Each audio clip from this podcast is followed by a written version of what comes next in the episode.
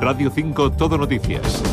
A Coruña. Informativos de Radio Nacional de España. Fátima Rodríguez. Moi bo día, novas restriccións no consumo de auga en Cariño pola presenza de trialometanos nas parroquias de Cariño e a Pedra. O Concello agarda novas analíticas de auga pro próximo luns e hoxe comezará cun reparto de auga embotellada. De seguido ampliamos antes outros titulares da xornada con Silvia Muiña. O se abre o período de inscripción pro vindeiro curso educativo. No Barbanza hai seis centros que non teñen garantida a súa continuidade. En Santiago, o novo regulamento das BUD estará listo nos próximos días. Así o anunciou o goberno local no pleno deste xoves ante a presión do PSOE. O Concello de Ferrol e o Ministerio de Transporte chocan polo peche da Rúa Nova de Caranza. O goberno local non autoriza o corte de tráfico previsto para OSE nesta rúa con motivo da demolición do paso elevado das pías.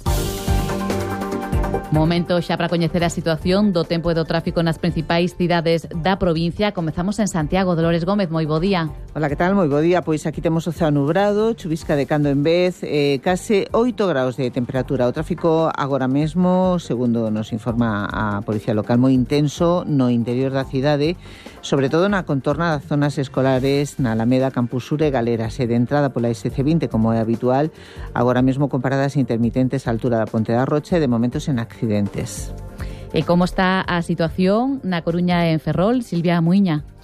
Pois aquí amencemos con rúas molladas e os paraugas abertos. Neste sintres hai chuvia feble nas dúas cidades e 12 graus na Coruña, 11 en Ferrol. No tocante ao tráfico na cidade de Herculina, tráfico moi intenso na entrada á cidade por Alfonso Molina, Avenida do Porto, dirección saída, e Linares Rivas, entrada e saída. Menos intensidade, pero tamén con retencións na terceira rolda do Pavo Real, Avenida do Exército na entrada a Casa do Mar, Rúa Camilo José Cela, entrada por Mato Grande e Avenida de Arteixo, saída cidade en Ferrol. Circulación fluida sin incidencias registradas. Dicir tamén que se atopa interrompida a circulación entre Betanzos, cidade de Pontedeume, por un desprendemento sobre a vía. Estáse traballando na súa retirada para a maior brevidade posible. Grazas, Silvia. Coñecemos xa a previsión por resto da xornada con Meteo Galicia. Joel Cid, moi bo día. Hola, que tal? Moi bons días. Hoxe, na provincia de Coruña, temos un día de ceos moi anobrados, con chuvias que xa desde estas primeiras horas están sendo de intensidade débil vila moderada. Así permaneceremos durante toda a xornada, ceos anobrados con chuvias débiles a moderadas, ventos de componente oeste moderados, con refachos fortes en zonas do litoral. Os as temperaturas permanecerán sen cambios. Chegaremos á cidade de Coruña cunha temperatura hoxe prevista entre 12 e 13 graus. Ata as 9 repasamos a actualidade da provincia na técnica Xosé Ramón Bizoso. Comezamos. O Concello de Cariño volve prohibir o uso da auga da traída para beber e cociñar. A medida afecta a zona urbana de Cariño e a parroquia da Pedra. Repítese así unha situación que xa se producirá hai un ano. Desta vez non se atopou níquel, só valores de trialometanos. Dende o Concello agardan coñecer os resultados das análises entre o vindeiro luns ou martes. No caso de que os resultados sexan desfavorables, recuperarás o servizo de abastecemento mediante cisterna. Ana María López, alcaldesa. En el grifo de la gasolinera, no fue en el depósito ni nada de eso, que decir, no nos dio en el grifo de la gasolinera, pero te da que lo hay y tienes que pues, hacer protocolo. Lógicamente nos manda sanidad, como siempre, tienes que levantar porque tienes que avisar a la gente de que, de que por lo menos hay que hervirla. No aparece, en principio no aparece níquel y, y bueno, seguimos con las instrucciones. O goberno local comezará ás 10 da mañá a repartir auga embotellada na Casa dos Oficios. E hoxe abre o período de inscripción para o primeiro curso educativo e as escolas rurais volven a estar na corda frouxa para chegar a seis alumnos, o mínimo exixido para non pechar. No Barbanza hai seis centros que non teñen garantida a súa continuidade. É o caso da escola como Mozo de Boiro, unha das últimas unitarias que quedan e que agora periga a súa continuidade tras máis de 30 anos aberta.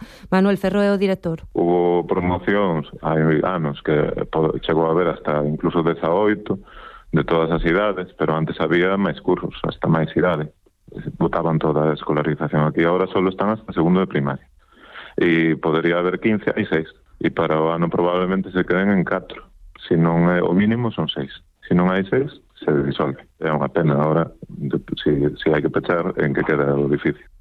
O mesmo pasa no Colexio Rural agrupado de Rianxo, que aglutina oito escolas, das que dúas delas precisan de máis matrículas. María Vázquez, directora. En Cubide e en Raño non sabemos se si van entrar alumnos ou non, e eso repercutería pois, na situación futura do, das escolas, porque son escolas que están moi ao límite. Agora mismo quedarían a cinco nenos. Con todo, son optimistas e agardan poder, poder chegar ao mínimo de alumnos grazas ás novidades que están implementando de cara ao vindeiro curso, como por exemplo o comedor no colexio rural agrupado ou un invernadoiro e mesmo un rocódromo no caso de Comoso. O período de inscripción rematará o día 20 de marzo. En Santiago, o novo regulamento das BUT estará listo en breves. Así o anuncio no pleno deste xoves o edil de urbanismo Iago Lestegas na súa resposta ao PSDG, malia que segue sen haber unha data firme tres anos despois do primeiro acordo Alba Villafranca. O Partido Socialista levou o pleno a pregunta sobre a situación do borrador do regulamento das BUT, algo que recalcaron importante de cara á próxima época estival. Dendo o goberno local, a resposta foi que o borrador estará listo moi pronto. Mercedes Rosón, do PSDG e Iago Lestegas edil de Urbanismo do Benega. Se tiramos de hemeroteca, a propia alcaldesa dicía a principios do mes de setembro que pretendía contar nas próximas semanas cun, bor, cun primer borrador de informes técnicos, pois agora ben, xa dos dous meses eh, do novo ano 24, eh, temos avanzado algo? O texto que vostedes deixaron sobre a mesa non tiña, non ten, nin sequera a entidade de anteproxecto de ordenanza, non ten nin sequera un articulado. Ademais, o goberno local asegurou no pleno municipal que a rúa Pastoriza quedará aberta ao tráfico en 15 días con algunhas actuacións a rematar.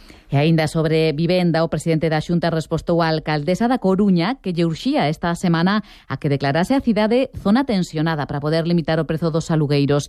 Alfonso Rueda di que só poden tramitar esta solicitude cando haxa un argumento sólido do Concello. Xa dicen ao principio que nós non imos declarar eh, zonas tensionadas de oficio. Se un Concello o solicita e o argumenta e o justifica, por suposto que a nos obriga é valoralo. E se está ben argumentado e justificado, eh, proceder á declaración. En Galicia, só a Coruña e Santiago anunciaron a intención de ser declaradas zonas tensionadas para os alugueiros. E onde tamén houve pleno foi en Ferrol. Bénega, Ferrol en Común e Partido Popular instaron o goberno estatal a solucionar a situación do CANF Alejandra López. Os tres partidos uníronse para apoiar as demandas dos traballadores e usuarios do Centro de Benestar Social que denuncian a carencia do equipo directivo que dimitiu a pasada semana e continúan a reivindicar a falta de persoal para atender os 70 usuarios que hai na actualidade. Dende Ferrol en Común, Jorge Suárez destacou a situación de abandono do centro que depende do Ministerio de Dereitos Sociais, precisamente nestes momentos en mans de Sumar, formación que apoiou Ferrol en Común nas autonómicas. Se conseguimos que esa voz única do Concello chegue ao Ministerio se tomen as medidas oportunas, con independencia do signo político do goberno, que eh, actualmente ese Ministerio está ocupado por por sumar, pues creo que é importante eso, que, esa unión da cidade en beneficio dun centro tan necesitado, pues eh, se paga valer en Madrid. Tamén se demanda a renovación das infraestructuras e medios técnicos para adaptalas aos estándares dun centro máis moderno. Por certo, o Concello de Ferrol e o Ministerio de Transportes chocan polo peche da Rúa Nova de Caranza. O Concello Ferrolán non autoriza o corte de tráfico previsto para hoxe nesta rúa con motivo da demolición do paso elevado das Pías, ata que o Ministerio de Transportes execute un paso provisional que permita minimizar as molestias aos residentes na zona.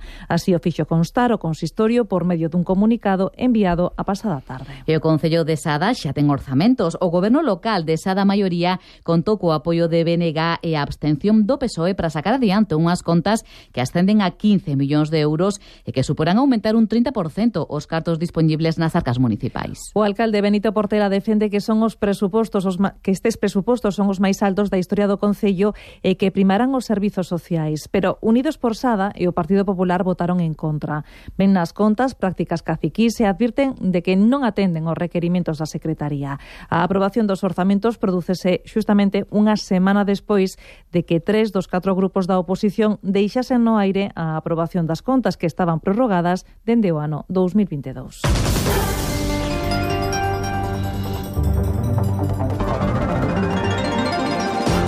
Asociación de Pacientes do Hospital de Santiago pide a eliminación do recentemente instaurado servizo hora nas rúas da Contornado clínico. Aseguran que non arranxa os problemas de aparcadoiro e exixen a sanidade que suspenda as obras de ampliación ata que se resolva este asunto, Dolores. Os pacientes responsabilizan da situación a Consellería por comenzar estas obras e aos do Centro de Protonterapia antes de solventar o problema do estacionamiento. Acollen tamén con sorpresa a edición do Concello Concello de Santiago de instaurar o servizo ora en 287 prazas da contorna que ata de agora eran de uso público libre. Fernando Abraldes é o presidente da Asociación de Pacientes. Nos o que non creemos é que eso vai a resolver realmente o problema do aparcamento e o que vai a facer vai ser eh, aplicar unha medida de penalización económica aos usuarios e eh, pacientes do CHUS.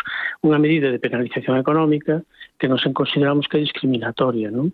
porque non todo o mundo está en condicións de poder pagar eh, durante a súa instancia no hospital as cantidades que se derivan desto, por moi pequenas que sexan. Non? Os, os usuarios do Hospital de Santiago piden que se busquen solucións ao transporte público interurbano e lamentan o argumento do goberno local de que é unha resposta a un uso abusivo por parte de determinados cidadáns das prazas gratuitas. Utilizar como elemento disuasivo, pois penalizar a todos, sin excepción vale? Si, sin ter en conta as circunstancias personales que ten a persona que vai ao hospital, non é por ninguna razón, eh, é por unha razón fundamentalmente de saúde, o cal quere decir que se ve obligada a ter que utilizar os servicios, os servicios hospitalarios. Piden, pois, que se inicien con urxencia as obras de aparcamento provisional na zona do CIMUS e se adopten as medidas precisas para mellorar o transporte público. Eh, presentada en Santiago nova edición da histórica tradicional Festa da Unlla, que se celebrará do 15 ao 18 de marzo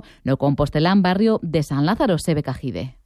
Trátase dunha nova edición desta mítica festa que a nivel gastronómico se celebra desde o ano 1993. Participan este ano un total de 25 restaurantes que durante 4 días terán na súa barra a uña de porco como protagonista culinaria. A tradicional poxa da uña celebrase o día 18 de marzo ás 12 menos cuarto da mañá. Os beneficios irán parar a melloras no barrio de San Lázaro como ocorría ás veces en tempos pasados. Fernando Neira, presidente da Orden da Uña. E ese beneficio, pois, pues, o que daba na And. no barrio a veces, e outras veces marchaba pa, para que diante.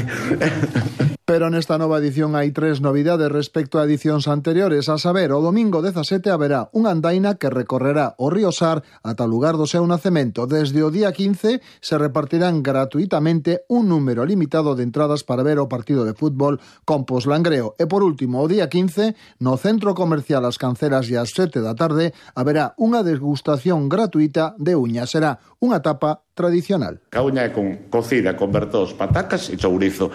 Desde o Concello Compostelán abrazan esta festa por ser unha oportunidade para deslocalizar e desestacionalizar o turismo na capital.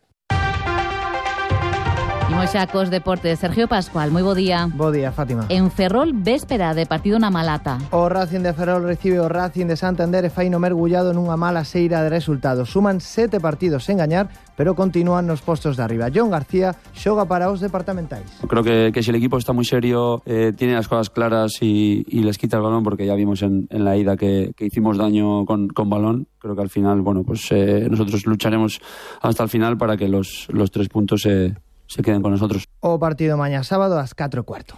eh, o domingo. Podemos encontrar un, un poquito un Lugo similar a, a, al del anterior partido. Ellos están seguramente en el mejor momento de la temporada a nivel de resultados y a nivel de juego. Derby galego en Riazor, Deportivo da Coruña, Lugo, os deportivistas buscarán a sétima vitoria consecutiva, os lugueses tratarán de puntuar por quinta semana seguida. Para o encontro xa non quedan entradas e hai alta probabilidade de chuvia. E despedida do Liceo. Da Liga de Campeóns de Hockey a Patins, iso sí, con vitoria por 2 a 4 na casa do Barça. Os verdibrancos agora centran os seus na Liga. Son terceiros, suman cinco triunfos consecutivos e visitan o Xirona o domingo ás 12 media. É todo nos deportes, Fátima. Tal vez no fue solo un porqué, pero sí sé que tú supiste siempre que no estaba bien volver a recriminar, volver y volver a insistir en culparme a mí. Siempre fui sincero, nunca te mentí. Dentro da súa xira Manhattan Tour, o grupo leonés Café Quijano recala esta fin de semana na Coruña. Unha viaxe musical polos éxitos da súa carreira que arrancou a finais dos 90. Café Quijano tocará este sábado no Pazo da Ópera da Coruña con este tema. Escoitamos os leoneses neste tema interpretando No me reproches xunto a Andrés Calamaro. Que, aquello que juramos cumpliríamos los dos no me reproches. Foi todo máis novas da Coruña ás 2 menos 5. No me reproches, no, no, no.